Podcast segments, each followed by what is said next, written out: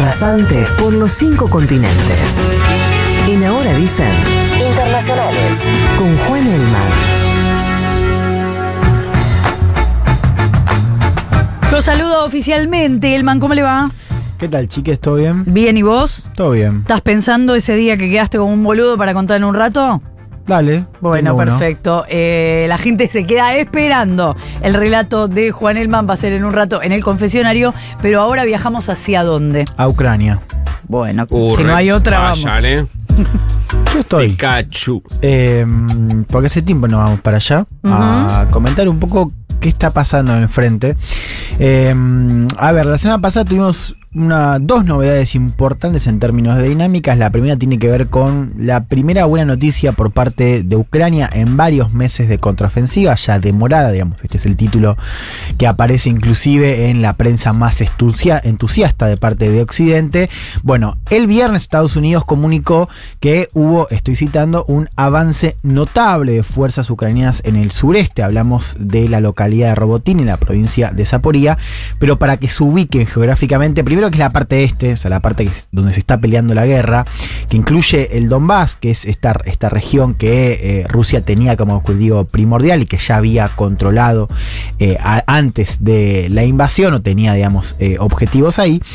Y es un área que en el sureste, digamos, donde está concentrada esta novedad por parte de Ucrania, estamos cerca de Crimea. Lo que está buscando Ucrania y que está empezando, no a lograr, pero, pero sí con una noticia que tiene que ver con la penetración de la primera línea defensiva de Rusia, es bloquear el paso terrestre de Rusia a la península de Crimea, que ya controla Rusia, ¿no?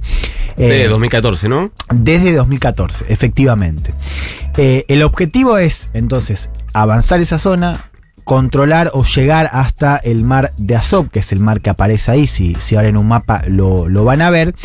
Ucrania lo que dice es, la buena noticia no es tanto lo que ganamos en términos de territorio, sino el hecho concreto de romper la primera línea defensiva rusa. ¿no? Lo que dice Ucrania es, una vez que rompimos la primera, va a ser más fácil penetrar la segunda y la tercera. Un anuncio con mucha pompa, yo les decía recién, comunicó Estados Unidos, lo cual no es menor, o sea, lo dice Ucrania, pero fue Estados Unidos el que pone el tema en la agenda. Hubo entrevistas de generales ucranianos con el Wall Street Journal, con The Guardian. Yo creo que estas movidas son eh, también orquestadas o, o, digamos patrocinadas por Estados Unidos o, o la OTAN, digamos, que es cómo se comunica esto no solamente desde Ucrania, sino con el vínculo con medios occidentales. Ahora, ni cerca de, che, parece que el temita de la guerra se va pinchando. No, las noticias son, ah, parece que ganamos nosotros, no, parece que ganamos nosotros. A ver, hay algunas notas igual que si bien comunican, notas desde Occidente, que si bien comunican esta noticia por parte de Ucrania, esta penetración en el sureste, dicen que falta mucho, ¿no? Y si uno mira estructuralmente el campo eh, y escucha a voces expertas, digamos, que son las que mejor analizan el tema, eh, uno sí entiende que todavía falta muchísimo para que la guerra cambie de manera estructural. ¿Por qué? Bueno, porque aunque vos rompas la primera línea de defensa, te explican. Primero, acá tenemos que entender que es una línea defensiva con obstáculos, con minas, digamos. Es una guerra de trinchera, de, trinchera no, de desgaste. Eh, donde el, el, espacio aéreo, o sea, la ventaja que tiene Rusia en materia aérea se vuelve más importante, porque para seguir avanzando Ucrania tiene que tener un apoyo aéreo que hoy no tiene. Por eso está muy preocupado en desbloquear los famosos F-16, los cazas de Estados Unidos y tener un poquito más de apoyo aéreo.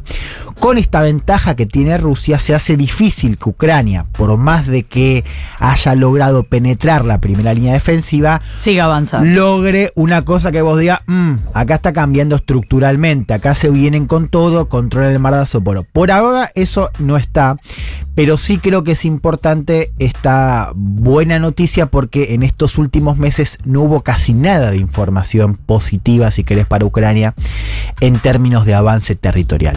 Esto es lo que tiene que ver con el sureste, vamos a ver cómo sigue, de todos modos hay que entender, por ahora no tenemos elemento para que digas, bueno, esto va a cambiar estructuralmente. Una clave que yo comenté eh, la última vez que hablamos de esto, creo que es, hay que entender que Rusia cree, hay que ver si le creemos, que cuenta con la ventaja del tiempo. O sea, Rusia tiene más hombres, ¿no? Eh, para poner en juego, tiene más capacidad militar para poner en juego. decir- Onda, yo no me voy a cansar. Eso por un lado, pero además en cualquier momento puede meter más. Esto por supuesto también tiene un equilibrio interno, económico y sobre todo en términos de movilización. O sea, si vos mandás... Porque tiene un costo en todo tiene un sentido. costo humano, claro. Claro. Y psicológico. Pero después Rusia está contando con otra cosa, que es el apoyo de Occidente. Rusia prende, o sea, Putin está un miércoles anoche, prende el debate de Fox News y dice, che, estos tipos están, eh, de los republicanos, estos, estos tipos no están todos de acuerdo en eh, seguir financiando la guerra en Ucrania. Por cierto, hoy está Anthony Ah, Blinken. cuenta con que no haya tanto apoyo de Occidente. Claro, cuenta que en algún momento gane Trump. Claro. Occidente que- como sinónimo de Estados Unidos, ¿no? Igual. Claro. Eh, y porque sí, porque uno mira el, el gasto militar y uno dice que, bueno, es OTAN, es Occidente, pero es Estados Unidos, sobre todo. Eso es lo primero, ¿no? Entonces Rusia dice, mira, ah, pueden penetrarme en el sureste, si no logran avanzar lo que logran avanzar, yo con el tiempo estoy bien, estoy seguro, digamos. La segunda novela la semana pasada que vengo a contar es eh, que empieza a haber cada vez más ataques en Rusia. O sea, drones, ataques aéreos, múltiples. En Moscú hubo en el centro de Moscú, en el centro financiero de Moscú, lo cual no es un dato menor. Hubo múltiples ataques la semana pasada en distintas regiones. ¿Con víctimas?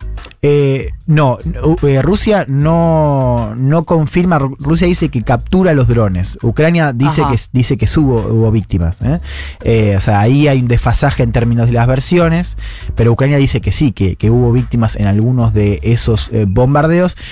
Algunos de los cuales tienen misiones, eh, si querés, estratégicas, que es atacar, por ejemplo, una base aérea eh, o una base militar.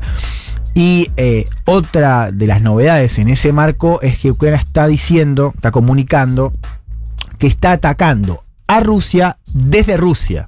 Es decir, que no solamente manda drones desde Ucrania, sino que está operando en Rusia. Que se le infiltró. Claro, lo cual ya empieza a abrir otro abanico de posibilidades. Una de ellas es que esté operando con grupos armados opositores a Putin, que brinden apoyo logístico a Ucrania. Otra es que efectivamente se hayan infiltrado. Esto no está confirmado, pero Ucrania dice que está operando desde Rusia. Sí, Que me parece espectacular porque, sea cierto o no, es como. Te quema un poco el cerebro si sos Putin o no. Tipo, ah, no, yo te estoy viendo lo que estás haciendo en este momento. Claro. Eh, para aquellos que quieran colaborar con Zelensky, eh, digan, hay que entender que el, el último desanimó algo, quedó, se murió hace un par de semanas. Claro. Lo, lo bajaron También de, es verdad. de Sí, si vas a animar con algo, trata de no. eh, No fallar. No, o no sobrevolar vuelo eh, ese- cielo, cielo ruso, eh, porque tenés alguna posibilidad de sufrir algún tipo de accidente. Claro. ¿Qué quiero decir con esto? Estamos viendo una dinámica eh, más agresiva por parte de Ucrania que antes hacía cositas en Rusia, pero no decía fuimos nosotros. Ahora está diciendo sí fuimos nosotros. Y antes Occidente, sobre todo Estados Unidos, que decía no lo hagas, ahora dice, bueno, si lo haces, no lo hagas con armamento de OTAN porque tenemos un quilombo nosotros. Claro. Que a nosotros nos tocan el timbre cuando vos te mandas la cagada. Bueno, estamos empezando a ver una guerra que también se está peleando en Rusia. Eso es una novedad. Vamos a ver qué nos dice esto, si hay alguna respuesta por parte de Rusia. Por ahora no la hubo de manera contundente. Y también con esto primero que les contaba, qué pasa con esa buena noticia ucraniana del sureste, si efectivamente estamos viendo un movimiento más grande o si, por lo que venimos contando, esto estructuralmente no se mueve mucho y va para largo. Te lo contó Juan Elman en Ahora Dicen.